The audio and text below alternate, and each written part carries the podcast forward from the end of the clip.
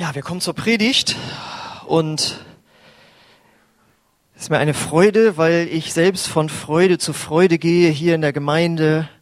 Ausgehen kommen wir von unserem super Heiligabend-Gottesdienst und dann hier gleich unsere Gebets- und Fastentage, die zumindestens ich sehr genossen habe. Nicht jeder Tag des Fastens, ja, habe ich mich schon drauf gefreut, habe ich mir so einen Timer gestellt, wann es vorbei ist, aber die Zeiten des Gebetes, die Zeiten des Gebetes habe ich äh, sehr genossen und ich habe wirklich wieder gemerkt, wie ich da Gott näher gekommen bin. Und wir hatten ja auch ein super äh, Lobpreis- und Gebetsabend am Freitag und wir hatten auch noch nie so viele, die beim 24-Stunden-Gebet mitgemacht haben. Äh, und an diese Freude habe ich mich auch erinnert, dann nachts um drei sage ich, ja Herr, das ist alles Freude. Ähm, und die Freude geht aber weiter, denn es steht schon der nächste Alpha-Kurs vor der Tür, wie ihr hinter mir seht. Der ist noch nicht offiziell angesagt worden, das geht jetzt hiermit los. Diese Predigt ist die offizielle Sonntagmorgen-Ansage, dass der nächste Alpha-Kurs äh, vor der Tür steht. Am 9. März geht's los. Und äh, das machen wir jetzt hier seit zehn Jahren. Das ist jetzt, glaube ich, was habe ich jetzt gesagt, der 17. Kurs, ähm, den wir machen, haben schon 150 Menschen dann teilgenommen. Und das ist jedes Mal für uns als Mitarbeiter erfrischend, äh, daran teilzunehmen. Und der Clou am Alpha-Kurs, da geht's ja um die Grundlagen des Glaubens, aber es geht auch schon in Jüngerschaft so rein, äh, ist ja nicht das Essen, wie man meinen sollte, oder die Vorträge oder die Kleingruppen, sondern der Clou an dem Alpha-Kurs sind die Gäste. Ja, also die Menschen, für den der Kurs bestimmt ist. Und vielleicht bist du heute hier jemand, äh, den das betrifft. Du könntest daran teilnehmen, dann bist du jetzt schon herzlich eingeladen. Aber in der Regel ist es so, dass die Menschen nicht dazu kommen, bloß weil wir hier Sonntagmorgen eine Ansage machen, sondern sie leben, sie kommen da, daher, dass wir sie einladen. Wir haben es auch schon mal erlebt, dass wir eine Anzeige geschaltet haben und in so und so vielen Jahren ist das jetzt mal vorgekommen, dass jemand gekommen ist beim vorletzten Kurs. Aber in der Regel ist es so, dass sie von uns und von euch eingeladen werden. Und äh, ich möchte uns jetzt heute mal mit reinnehmen, wie Jesus das so gemacht hat, wie er Leute für den Glauben eingeladen hat und die Predigt lautet deswegen einfach natürlich, übernatürlich. So hat er das nämlich gemacht. Und das ist ein sehr, sehr, sehr, sehr langer Predigtext, den ich deswegen in einzelne Segmente unterteilt habe, damit wir das verarbeiten können. Und zwar ist das die bekannte, also für die Christen hier bekannte Geschichte von der Frau am Jakobsbrunnen, der Jesus begegnet. Die finden wir im Johannes Kapitel 4. Und da lese ich mal jetzt die ersten neun Verse vor. Also, Jesus hörte, was den Pharisäern berichtet wurde. Jesus macht mehr Menschen zu Jüngern und tauft mehr als Johannes. Allerdings taufte Jesus nicht selbst, sondern seine Jünger. Da verließ er Judäa und ging wieder zurück nach Galiläa. Sein Weg führte ihn durch Samarien. Er kam zu der samaritischen Stadt Sychar in der Nähe des Feldes, das Jakob seinem Sohn Josef gegeben hatte. Dort befand sich der Jakobsbrunnen. Erschöpft von der langen Wanderung setzte Jesus sich um die Mittagszeit an den Brunnen. Kurz darauf kam eine Samariterin, um Wasser zu schöpfen. Jesus sagte zu ihr, bitte gib mir zu trinken. Er war zu diesem Zeitpunkt allein, denn seine Jünger waren ins Dorf gegangen, um etwas zu essen zu kaufen. Die Frau war überrascht, denn sonst wollen die Juden nichts mit den Samaritern zu tun haben. Sie erwiderte, du bist ein Jude und ich bin eine Samariterin. Warum bittest du mich, dir zu trinken zu geben? So, das ist jetzt mal der erste Abschnitt, den wir jetzt so uns hier betrachten. Natürlich übernatürlich. Also diese Geschichte klingt ja erstmal so ganz natürlich. Gut, es ist zwar Jesus, aber man kann sagen, da ist ein Mensch, der geht an einen Brunnen und trifft da eine andere Frau und spricht mit ihr. Ja, und ist jetzt erstmal so was ganz Natürliches. Aber wenn wir bedenken, dass eben Jesus mit dieser Frau spricht und am Ende der Geschichte kommt ein halbes Dorf zum Glauben an ihn, dann merkt man, dass in diesem natürlichen Vorgang doch schon etwas Übernatürliches verborgen ist, ähm, nämlich diese Begegnung zwischen Jesus und der Frau ist göttlich arrangiert. Das nennt man im Englischen divine, ein Divine Appointment, eine göttliche Arrangement eines Treffens. Und das Natürliche daran ist, dass wir nichts davon lesen, dass irgendein übernatürliches Reden da gewesen wäre zu Jesus. Ja, er steht irgendwo, dann sprach der Heilige Geist zu ihm, geh jetzt dort an den, nach Samarien an den Jakobsbrunnen. Sondern der Grund, weshalb er weggegangen ist, muss die Folie nochmal eins zurückmachen, ist einfach nur der, dass die Pharisäer gemerkt haben, Jesus tauft so viele Leute und der Grund, weshalb sie ihn dann ja verfolgt haben, es war ja ihre Eifersucht auf auch ihn, ja, dass er sie kritisierte und mehr Nachfolger hatte. Und Jesus merkte, das gibt jetzt hier Ärger, deswegen gehe ich jetzt. Und dann möchte er halt nach äh, Galiläa auf dem Weg muss er einfach durch Samarien. Das ist das ganze Ziel. Eine ganz normale Sache. Okay, lass uns hier abhauen. Wir gehen jetzt nach Galiläa. Da haben wir noch nicht so viel Ärger. Und deswegen gehen wir einfach durch, gehen sie einfach durch Samarien. Das heißt, der Anlass ist einfach was ganz Praktisches. Und dass er sich dann ausgerechnet an diesen Brunnen setzt, lesen wir auch nicht, dass es heißt, da sprach der Heilige Geist, setz dich an diesen Brunnen und warte. Sondern es steht da, Jesus war erschöpft. Und er war durstig. Ein ganz normaler Grund. Und das ist mir ganz wichtig, weil wir kennen auch andere Geschichten. Eine Apostelgeschichte von Philippus, der war gerade in einer Erweckungsveranstaltung und da heißt, da sprach der Heilige Geist, geh da und da an die Straße und warte und dann kommt ein Wagen vorbei, er spricht mit dem, der bekehrt sich. Sowas sehen wir auch. Aber das sehen wir hier nicht, sondern hier sehen wir ganz natürliche Ereignisse. Okay, wir gehen hier weg, müssen da durch, oh, ich bin so erschöpft, setz mich dahin und auf einmal kommt diese Frau. Und da können wir, wenn wir jetzt wir kommen ja hier vom Alpha-Kurs und einladen und so weiter. Da können wir für uns schon mal rausziehen. Du kannst in deinem ganz natürlichen Alltag, wo morgens, falls du sowas wie stille Zeit machst, morgens, der Herr nicht gesagt hat, nimm heute lieber die spätere Straßenbahn, weil da sitzt jemand, mit dem du reden könntest. Sondern es könnte sein, dass du sagst, oh, heute schon wieder die Straßenbahn verpasst und gehst in die Straßenbahn, setzt dich da rein und sitzt neben einer anderen Person, wo Gott dir vorher gar nichts drüber gesagt hat, aber die sitzt da auf einmal. Das heißt, in deinem ganz natürlichen Alltag will Gott Divine Appointments setzen, göttliche Zusammenkünfte. Das kann beim Einkauf sein, dass du da gerade deine, deine Pizza rausholen willst und dann, Mensch, Hertha, was machst du denn hier? Ja? Oder du sitzt beim Zahnarzt im Wartezimmer und gegenüber sitzt jemand, der hält sich so in Dings so. Ja?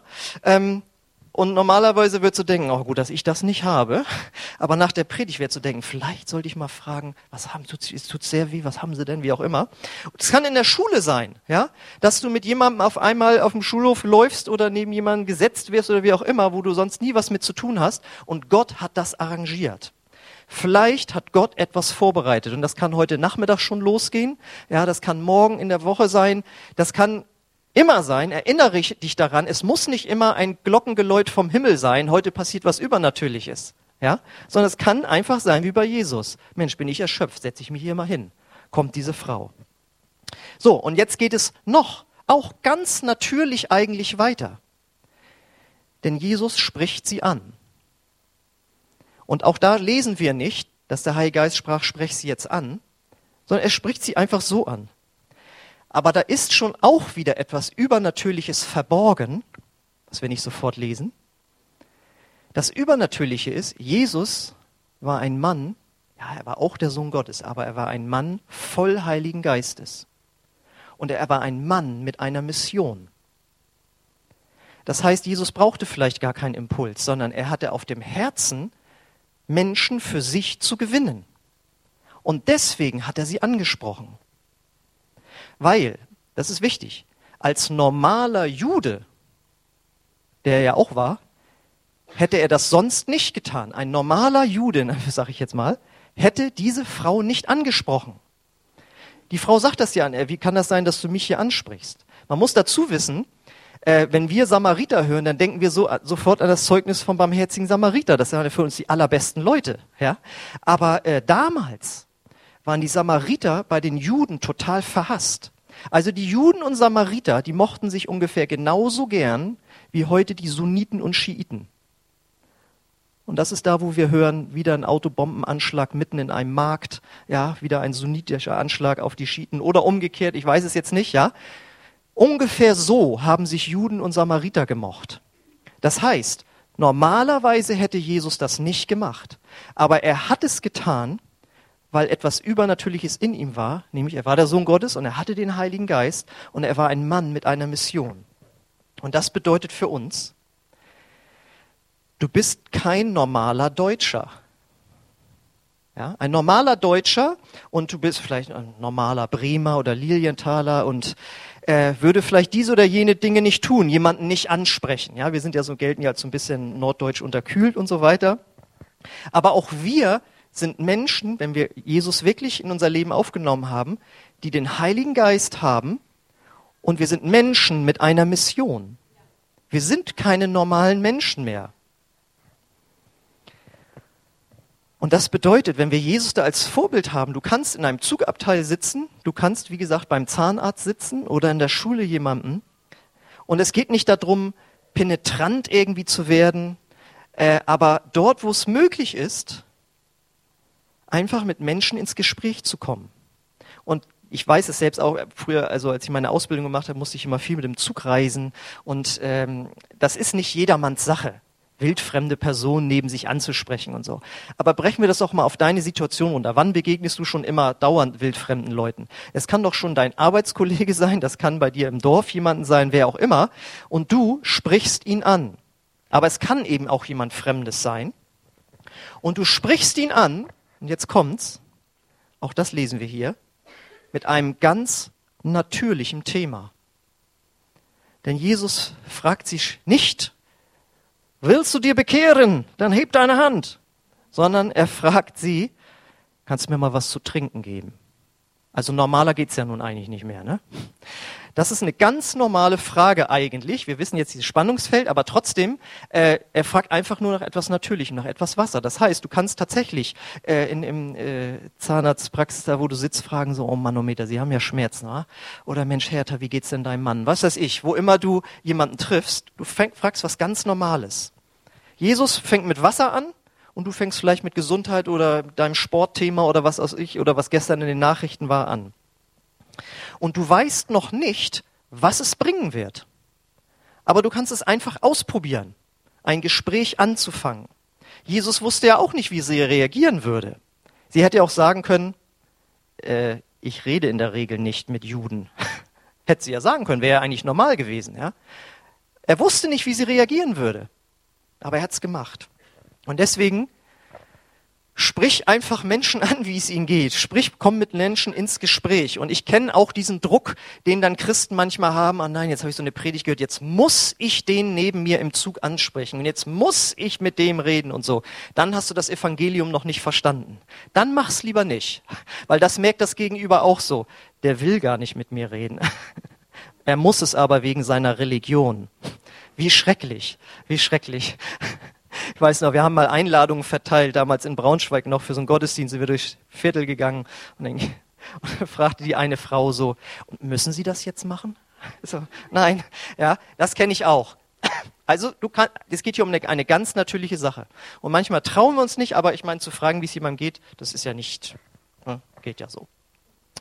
So, pass auf. Und jetzt geht's aber weiter. Jetzt wird's erst richtig interessant. Das kriegen wir ja noch hin, mal jemandem fragen, wie es denen geht oder was er denn jetzt hier macht oder warum es denn so weh tut.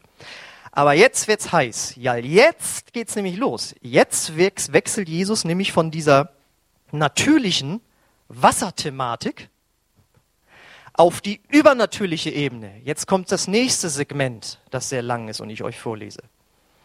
Jesus antwortete, wenn du wüsstest, welche Gabe Gott für dich bereithält und wer der ist, der zu dir sagt, gib mir zu trinken, dann wärst du diejenige, die ihn bittet und er würde dir lebendiges Wasser geben. Aber Herr, du hast weder ein Seil noch einen Eimer, entgegnete sie, und dieser Brunnen ist sehr tief. Woher willst du denn dieses lebendige Wasser nehmen? Bist du etwa größer als unser Vater Jakob, der uns diesen Brunnen hinterließ? Wie kannst du besseres Wasser versprechen, als er und seine Söhne und sein Vieh hatten? Jesus erwiderte, wenn die Menschen dieses Wasser getrunken haben, werden sie schon nach kurzer Zeit wieder durstig. Wer aber von dem Wasser trinkt, das ich ihm geben werde, der wird niemals mehr Durst haben. Das Wasser, das ich ihm gebe, wird in ihm zu einer nie versiegenden Quelle, die unaufhörlich bis ins ewige Leben fließt. Bitte, Herr, sagte die Frau, gib mir von diesem Wasser.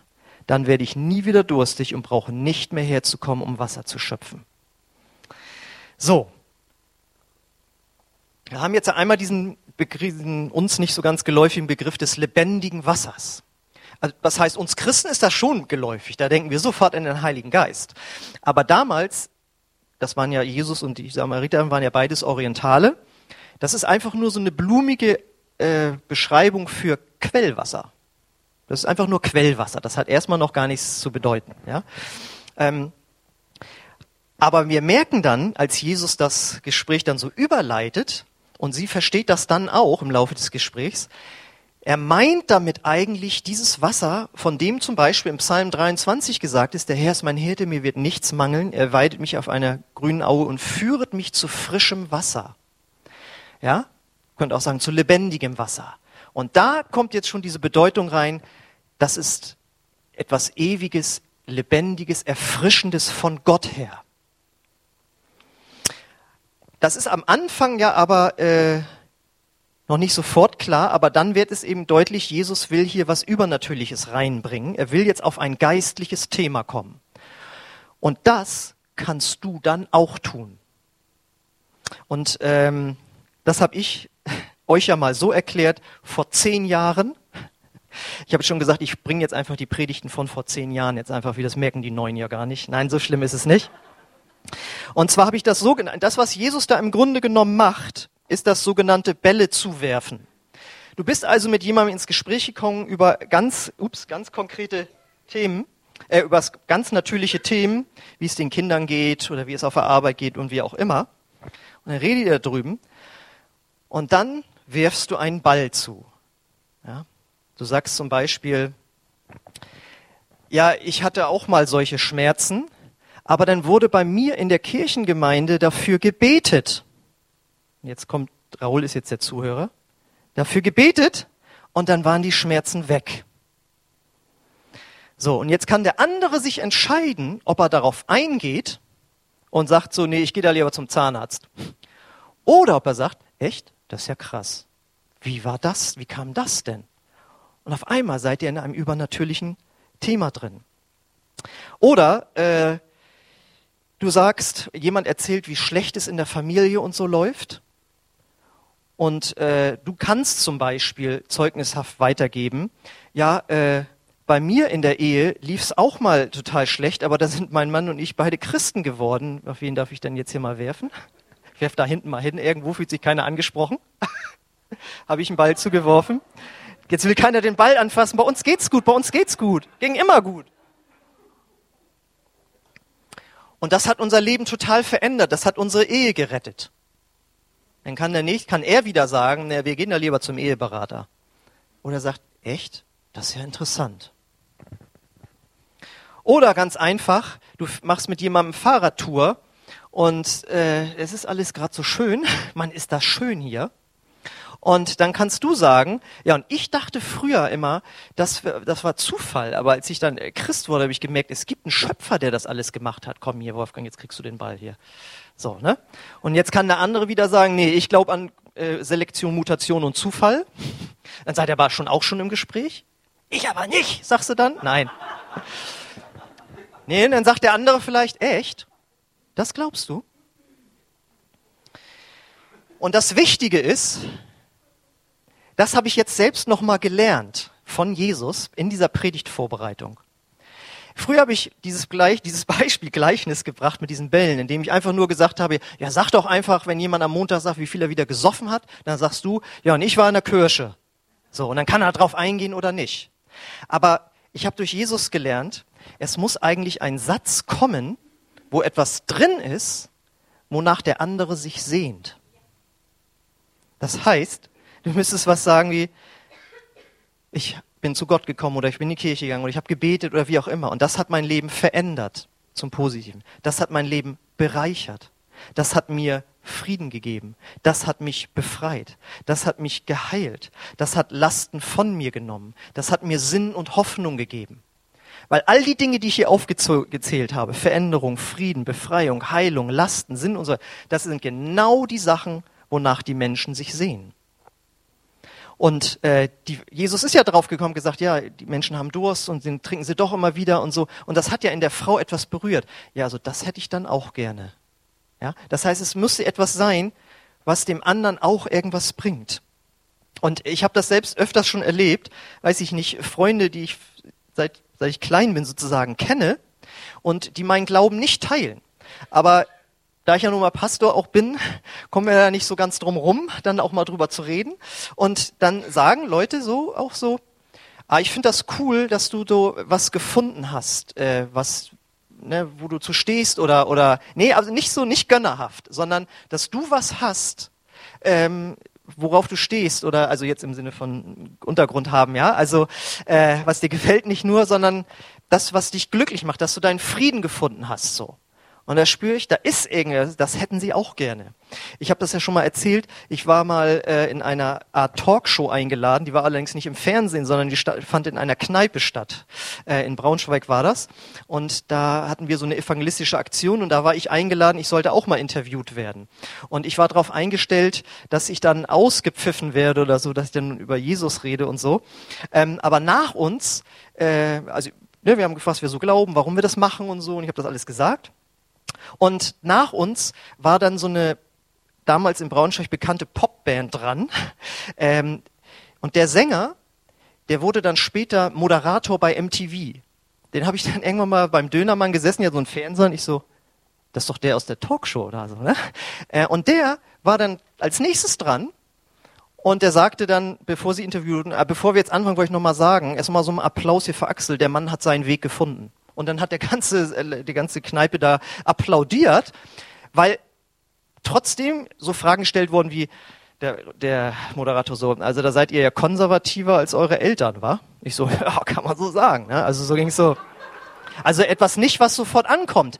Aber trotzdem haben die Leute abgespürt, irgendwie stehe ich da auf was.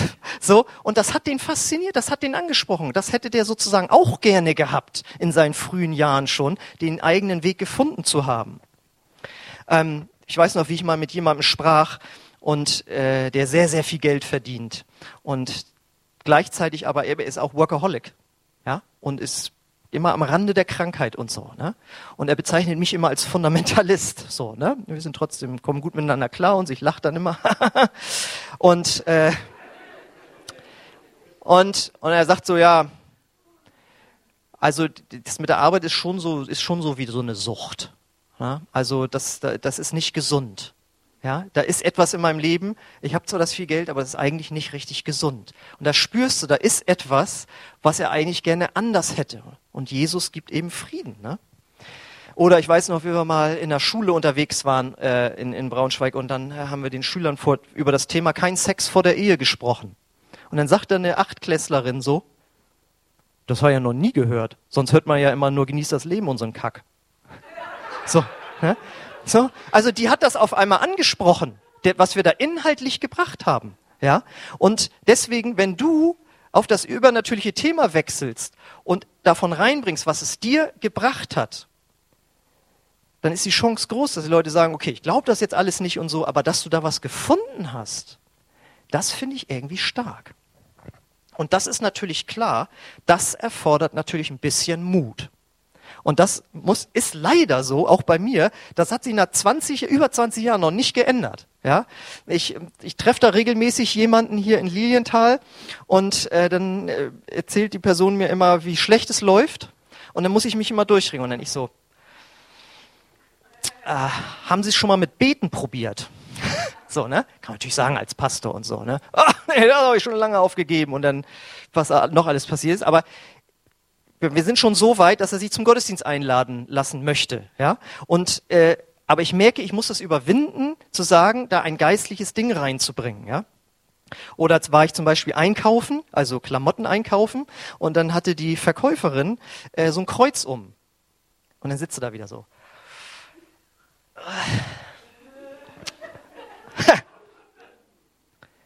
Sie haben da so ein Kreuz um. Sind Sie gläubig? Und sie dann so, ja ja, ich bin Christin. Und die hatte so ein ganz auch orientalisches Aussehen und so. Weil ich, sag ich so, ich auch, ich bin nämlich Pastor. Ach, das ist ja interessant und so. Und dann war die irgendwie syrisch, griechisch, orthodox oder so weiter. So, und dann kamen wir da auf einmal ein Glaubengespräch. Pfingstgemeinde und so weiter, können Sie sich ja mal angucken und so. Aber ich musste mich trauen zu sagen, Mensch, ein Kreuz, sind Sie eigentlich gläubig? Oder, jetzt neulich, als ich wieder da war in dem gleichen Laden, ich kaufe immer sowieso nur im gleichen Laden ein. Ist ja keine Experimente. Immer so, auf jeden Fall war ich da mit dem Verkäufer dann und dann so, ja, mach ich so und so und so und dann mache ich ja, nee, das ist so ein bisschen zu steif, das andere ist ein bisschen zu leger und dann irgendwann dann so, das ist nämlich, sag ich, weil ich, weil ich nämlich Pastor bin. Da brauche ich so, da so ein bestimmtes Outfit und so. Ach ja, ja, alles klar und so und so und so. Und dann stehe ich in der Umkleidekabine und er dann so, und wie bist du denn dazu gekommen, so Pastor zu werden? Da habe ich dem da in der Umkleidekabine, so halbwegs so dann draußen so, habe ich denen in zwei Minuten meine Bekehrung erzählt. Ja, aber ich musste mich trauen, zuzugeben, nein, aber das so reinzubringen, wofür ich das brauche, beruflich und so weiter, und äh, konnte mit ihm dann über Gott reden. Und Jesus hatte den Mut, das zu tun, und er hatte Erfolg, weil am Ende, wie gesagt, da kommen wir gleich noch, das große Happy End, dass sich das halbe Dorf bekehrt. Und ich habe das auch erlebt, das muss, kommt noch dazu, äh, als ich mich damals bekehrt habe und alle mir an den Kopf getippt haben, hier, was das jetzt soll und so. Und ich dann aus meiner Rockband ausgestiegen bin. Und dann hatten wir unser letztes Konzert in so einer Diskothek. Und ein Freund stand da und das war mit Zugabe und allem und so. Und er so, und er sagt, er hat was Besseres als das. Und ein halbes Jahr später hat er sich dann auch bekehrt und ist auch seit 20 Jahren schon dabei. Aber es geht darum, sich zu trauen, darüber zu sprechen, was man so glaubt und was einem das auch gegeben hat und so weiter. Und wenn es dann die Menschen berührt, kann es sein, dass sie früher oder später darauf auf die Botschaft reagieren. So. Und jetzt nachdem Jesus da so sanft übergeleitet hat, wo sie ja immer noch hätte aussteigen können aus dem Thema, immer noch sagen können, das interessiert mich jetzt nicht so mit dem, ich rede doch nicht mit dem Juden über geistliche Dinge, hätte sie ja sagen können. Sie ist aber darauf eingestiegen, jetzt wird's richtig krass übernatürlich. Und deswegen passt das, äh, der Predigtitel auch als Wortspiel, natürlich übernatürlich, weil bei Jesus war das Übernatürliche ganz natürlich mit eingebaut. Jetzt bringt Jesus nämlich ein prophetisches Wort, ein Wort der Erkenntnis, wie wir das so bei uns nennen. Da sagt er nämlich ab Vers 16, Geh, ruf deinen Mann und komm mit ihm hierher, sagte Jesus zu ihr. Ich habe keinen Mann, entgegnete die Frau. Jesus sagte, das stimmt, du hast keinen Mann. Du hattest fünf Ehemänner und mit dem Mann, mit dem du jetzt zusammenlebst, bist du nicht verheiratet. Das hast du richtig gesagt. Herr, sagte die Frau, ich sehe, dass du ein Prophet bist. Ist übrigens interessant, ne, dass Jesus das Zusammenleben äh, zwischen Mann und Frau nicht anerkennt, weil sie nicht verheiratet sind. Ne? Mal so nebenbei. Ähm, und das ist natürlich jetzt krass übernatürlich und da könnte ich jetzt leider nicht aus eigener Erfahrung äh, äh, berichten. Das habe ich leider immer nur irgendwie gelesen, aber ich bin nach 20 Jahren auch zu der Erkenntnis gekommen, ich glaube eigentlich, dass Gott das nicht nur für irgendwelche Buchautoren hat, die weltweit Bücher verkaufen, was sie übernatürliches erlebt haben, sondern es ist eigentlich etwas, was Gott auch uns geben möchte. Ja? Ähm, wir können das auch erleben, dass wir in einem Gespräch, wir sind gekommen vom Zahn, also wir sitzen beim Zahnarzt, wie auch immer, kommen da über die Schmerzen, über die Heilung, die man selbst erlebt hat. Und ich glaube, wenn man dann innerlich betet, Gott, gib mir ein Wort für diese Person, und man dann glaubt und natürlich auch schon ein bisschen Erfahrung gewonnen hat mit prophetischen Worten. Und das kann man ja in der kleinen Gruppe üben, ja, und wenn man das auch schon sich sicher ist, kann man es auch im Gottesdienst weitergeben. Aber die, Gott, die Geistesgaben sind doch nicht in erster Linie nur zu un, für uns hier da, sondern die sind ja eigentlich für draußen. Ja? Und zum Beispiel das mit dem Prophetischen ist eine Sache, ähm, da könnten wir viel tiefer reingehen, wenn wir uns darauf drauf einlassen. Wir komplizieren das manchmal nur. Ich weiß noch in äh, Bad Gandersheim, da war ein ehemaliges Mitglied von uns hier, und der einer da von den Bibelschulleitern sagte dann so am Mittagstisch so, okay Felix, dann gib ihm jetzt mal ein prophetisches Wort. Und dann bist du natürlich erstmal, will ja keiner so. Und dann, okay. Und dann hat er ihn angeguckt und ihm innerlich gebetet, Gott, was willst du ihm sagen? Und dann sagt er so, äh, Gott sagt zu dir, er will dich versorgen. Und dann, und was sagt dir das Wort? Und der andere passt hundertprozentig, weil ich mir die letzten Tage total viel Sorgen darüber gemacht habe, ob ich meine äh, hier Gebühren zusammenbekomme für das nächste Bibelschuljahr. Passte genau. Aufschlag. Und so machen wir das auch öfters in unserer Kleingruppe, dass wir da einfach sitzen und sagen, wir beten und gucken oder gucken ihn an, wie auch immer, und sagen, ich empfinde das und das.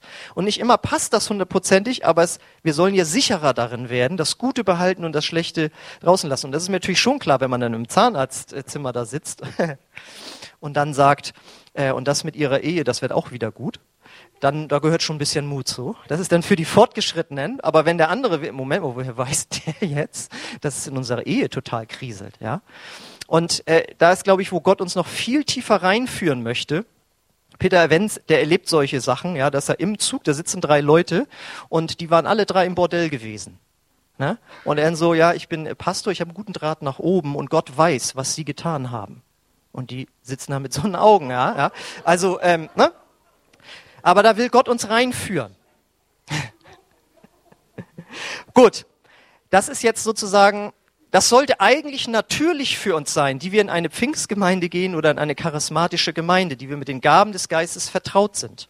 Ja, ähm, deswegen praktiziert das gerne, in, gerade in eurer Kleingruppe. Macht das wirklich auch einmal so, hinsetzen, jemanden angucken und fragen, Gott, was willst du ihm sagen? Und dann diese Worte weitergeben. Wenn wir es an uns selbst noch nie ausprobiert haben, dann würde ich raten, mach's, also nenn dann nicht die Gemeinde, wo du herkommst, ja, wenn du da so die, die halt rausprobierst, okay. Aber wenn du ein bisschen Übung hast, dann mach das einfach. Und das ist, das muss ich noch ergänzen. Es ist natürlicher, als man denkt. Man denkt dann, einige oder die keine Erfahrung mit prophetischen Worten haben, die denken, man wird in so eine Art Trance versetzt, kurz zum Thron Gottes entrückt.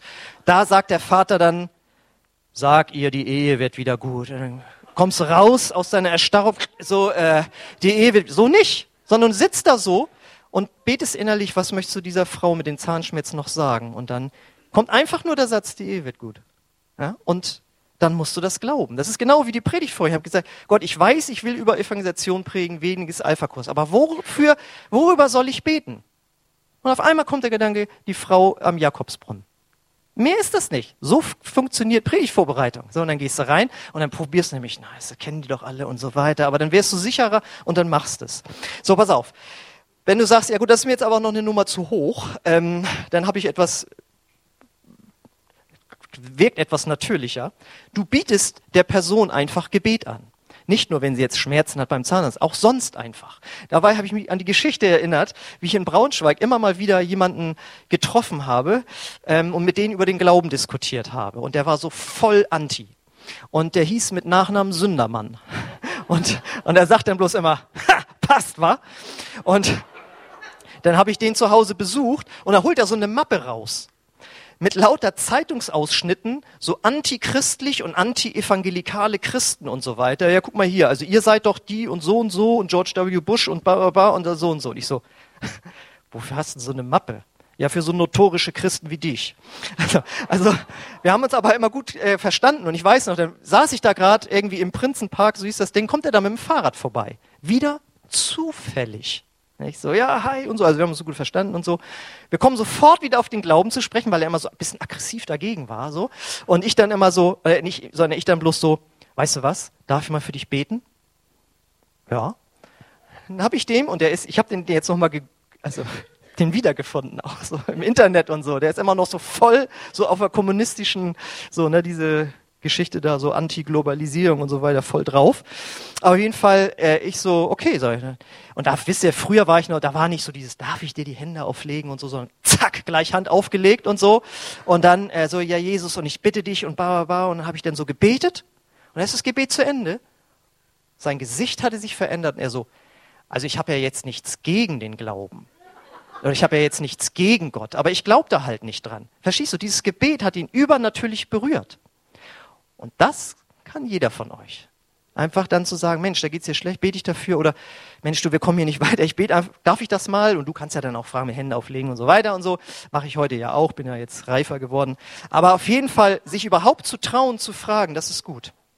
So, pass auf. Jetzt kommen wir wieder hier aufs, aufs äh, Thema, ich meine gesagt, nein, auf den Bibelabschnitt. Jetzt geht's weiter, weil jetzt sind sie nämlich voll drin. Jetzt wird nur noch über Theologisches und Übernatürliches und Geistliches gesprochen. Jetzt gibt's eine richtige theologische Diskussion. Ab Vers 20. Sage mir doch, warum ihr Juden darauf besteht, dass Jerusalem der einzige Ort ist, um Gott anzubeten. Wir Samariter dagegen behaupten, dass es dieser Berg hier ist, wo unsere Vorfahren gebetet haben. Jesus erwiderte, glaube mir, es kommt die Zeit, in der es keine Rolle mehr spielt, ob ihr den Vater hier oder in Jerusalem anbetet. Ihr Samariter wisst wenig über den, den ihr anbetet. Wir Juden dagegen kennen ihn, denn die Erlösung kommt durch die Juden. Aber die Zeit kommt, ja, sie ist schon da, in der die wahren Anbeter den Vater im Geist und in der Wahrheit anbeten. Der Vater sucht Menschen, die ihn so anbeten, denn Gott ist Geist. Deshalb müssen die, die ihn anbeten wollen, ihn im Geist und in der Wahrheit anbeten. Die Frau sagte, ich weiß, dass der Messias kommt, kommen wird, der, den man den Christus nennt. Wenn er kommt, wird er uns alle diese Dinge erklären. Da sagte Jesus zu ihr, ich bin es, der mit dir spricht. Diese theologische Diskussion, äh, muss man wissen, liegt daran, die Samariter, das waren Leute, die äh, gehörten früher auch ganz normal zum Volk Israel. Die sind aber äh, nicht so vollständig mit deportiert worden, damals 700 vor Christus nach Assyrien, als die, ähm, die Juden in die Gefangenschaft geführt wurden, von den Assyrern. Und die Assyrer haben dann selbst Leute dort angesiedelt und dann haben diese verbliebenen Juden, die Samariter, ihre Religion, also den wahren eigentlich jüdischen Glauben, mit dem der Assyrer vermengt. Das war also so eine Mischreligion. Ähm, und dann haben sie sich einen eigenen Tempel gebaut auf dem Berg Garizim. Und deswegen mochten die sich nicht, die Juden und die Samariter, genau wie die Sunniten und Schiiten nicht. So, und jetzt ist auch ganz interessant, dass Jesus in dieser Diskussion nicht rumschlawenzelt, wie das heutzutage so in Deutschland, äh, in den liberalen äh, Bereichen so ist, wo man sich gar nicht mehr traut zu sagen, dass Jesus der einzige Weg ist, sondern Jesus sagt ganz klar, das Heil kommt von den Juden. Nichts anderes. Das Heil kommt von den Juden. Ja, deswegen, also, Jesus war schon unbequem, ja, und deswegen können wir auch ganz klar sagen, Jesus ist der einzige Weg zu Gott. Und so ein Satz muss auch kommen. Äh, also wenn es, wenn es sich dahin entwickelt natürlich. Ne? Also nicht irgendwas reden. Und ich wollte übrigens noch sagen, also so, ne? Und er sagt dann eben, äh, und Jerusalem sagt er, aber da ist er auch wieder nett.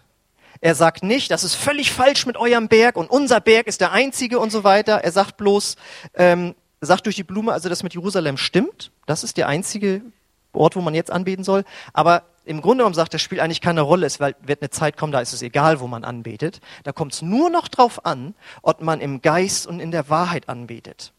Weil je, und dann erklärt er im Grunde genommen, bei Gott ist Herz Trumpf. Es kommt auf das Herz an. Und das heißt für uns heute, egal ob du auf dem Klo bist, in der Disco oder in einem Kirchengebäude, es kommt nicht auf das Äußere an, sondern ob du einen neuen Geist und ein neues Herz hast, gemäß unserer Jahreslosung, ob du ein echter Christ bist, ob du in Wahrheit vor Gott und vor den Menschen lebst, ja, also nicht volles Brot in Sünde und so, sondern und ob du ein Herz hast für Gott, dann hast du eine gute Anbetung. Ja, deswegen Gott findet das absolut daneben, wenn Christen Sonntagmorgens gestylt hinkommen, aber das Herz ist voller Bitterkeit und andere und Unreinheit und diesen Dingen. Gott kommt es auf ein reines Herz an, egal mit welchen Klamotten du kommst. So, und das bedeutet jetzt, das ist ganz wichtig für, diese Theo für uns jetzt heute wieder, da ist also eine theologische Diskussion, wo sie theologische Fragen stellt, auf die Jesus theologisch antwortet. Und da müssen wir natürlich vorbereitet sein.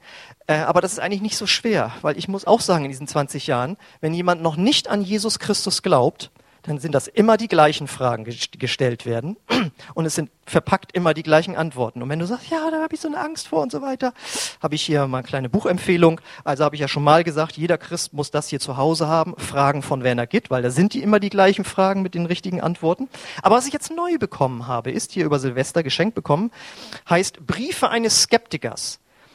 Antworten auf zentrale Glaubensfragen. Das, äh, da hat ein äh, Baptistenpastor, glaube ich, aus Amerika mit seinem Vater, der über 70 war, äh, mit, über mehrere Monate einen Briefwechsel geführt. Und der Vater hat wirklich alle kritischen Fragen gestellt, die auch uns gestellt werden. Der Sohn hat die beantwortet und am Ende hat der Vater sich bekehrt. Also sozusagen eine wahre Geschichte, wahre Fragen, wahre Antworten.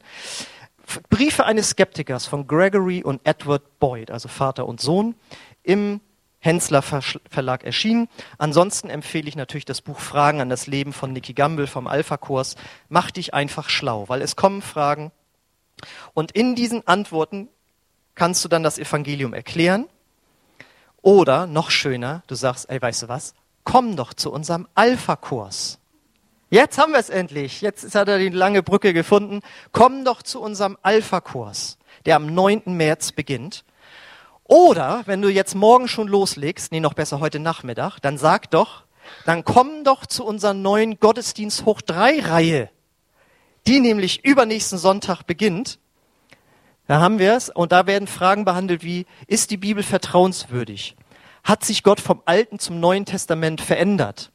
Und drittens, was denkt Gott über mich? Also Themen, die auch euch interessieren. Äh, aber vor allen Dingen auch Menschen, die auf der Suche sind. Also kannst du auch da gerne zu einladen. Schriftliche Einladung für den Alpha-Kurs und für diese Tuch 3-Reihe gibt es nächsten Sonntag, also immer noch rechtzeitig, weil es beginnt erst übernächsten Sonntag. So, und am Ende dieses ganzen Prozesses wird es Menschen geben, die verstehen werden, wer Jesus wirklich ist. So wie diese Frau. Und die hat es dann nämlich anderen wieder weitergesagt. Und da lesen wir Folgendes zum Schluss ab 39. Viele Samariter aus dem Dorf glaubten nun an Jesus, weil die Frau ihn erzählt hatte. Er hat mir alles ins Gesicht gesagt, was ich jemals getan habe. Als sie dann mit Jesus zusammentrafen, baten sie ihn, bei ihnen zu bleiben. Deshalb blieb er noch zwei Tage. Und noch viel mehr Menschen hörten seine Botschaft und glaubten an ihn. Zu der Frau sagten sie, nun glauben wir, weil wir ihn selbst gehört haben und nicht nur aufgrund deiner Worte. Jetzt wissen wir, dass er wirklich der Retter der Welt ist. So, und jetzt überlegen wir mal, wovon wir gekommen sind. Da sind jetzt viele Menschen sind zum Glauben gekommen, nur weil Jesus an diesem Brunnen von sich aus diese Frau angesprochen hat und nicht verfahren ist nach dem Motto, also wenn die Leute wirklich interessiert sind am Glauben, dann werden sie an meinem Lebensstil schon merken und so weiter. Da kannst du lange warten. Ja?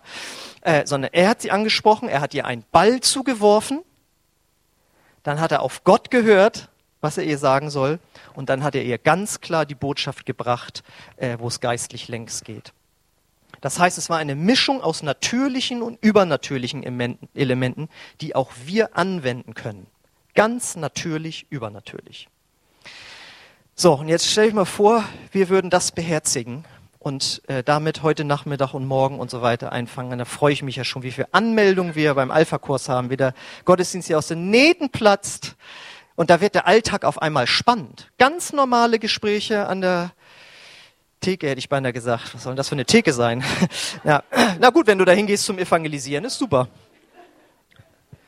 So, und während unsere Band schon mal nach vorne kommt, möchte ich dich fragen, bist du auch ein Mensch mit einer Mission? Kannst du nur mit Ja antworten. Möchtest du Menschen zu Jesus und seiner Gemeinde einladen, dann nutze diese Tools, wie man das jetzt neu nennt, Alpha-Kurs, so ein äh, Gottesdienst. Unser ganzer Gottesdienst soll ja auch dazu dienen, dass Menschen sich wohlfühlen, die Gott noch nicht kommen und kennen. Und dann lade einfach dazu ein. Nimm Gespräche im Alltag wahr, geh darauf ein. Und wir möchten jetzt noch ein Lied singen, unser neuer Hit hier, äh, weil wir jetzt dafür beten wollen, dass das geschieht, worüber ich jetzt so viel gepredigt habe. Im Gebet.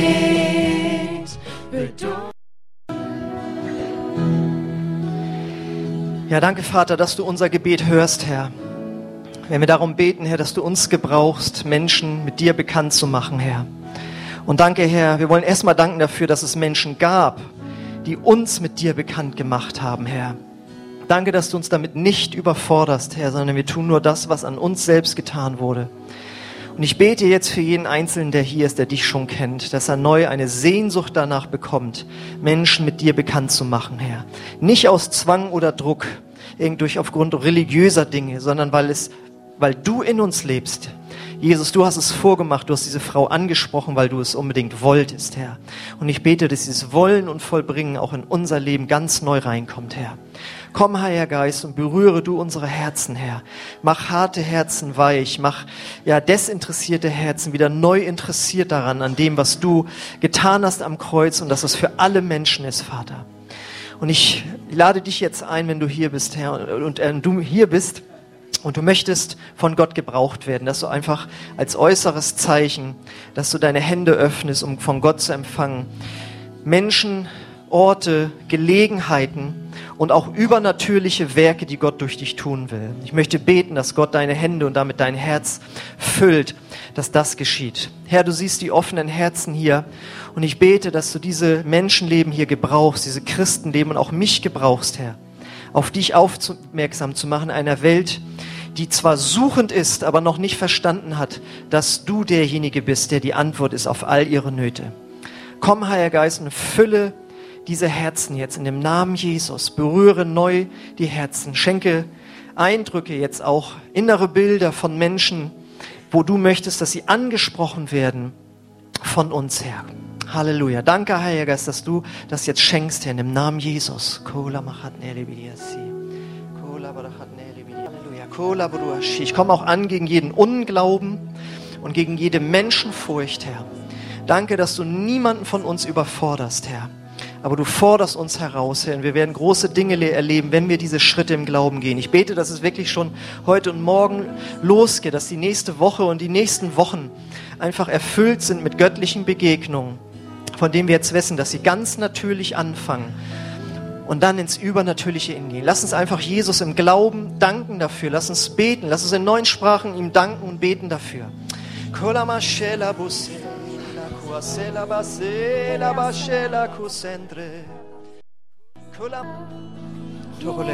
Und ich wurde erinnert an das Geschehen zu Pfingsten in Apostelgeschichte 2, dass sich der Heilgeist, dass er auf sie kam und sie Feuerzungen auf dem Kopf hatten. Und das bedeutet, dass Menschen brennen für Jesus.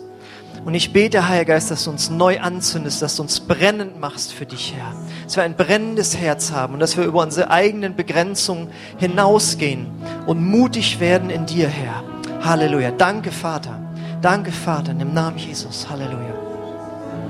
Halleluja. Und während unsere Augen geschlossen sind, möchte ich mich an dich wenden, wenn du heute Morgen hier bist und Jesus noch nicht angenommen hast als derjenige, der dein Herz füllen will mit diesem lebendigen Wasser, das bis ins ewige Leben quillt, dann lade ich dich ein, dass du heute diese Entscheidung triffst. Du bist nur ein Gebet von Jesus entfernt, aber es erfordert, dass du dein ganzes Herz, dein ganzes Leben ihm gibst, dass du dich abwendest von deinem alten Leben und ihm nachfolgen willst.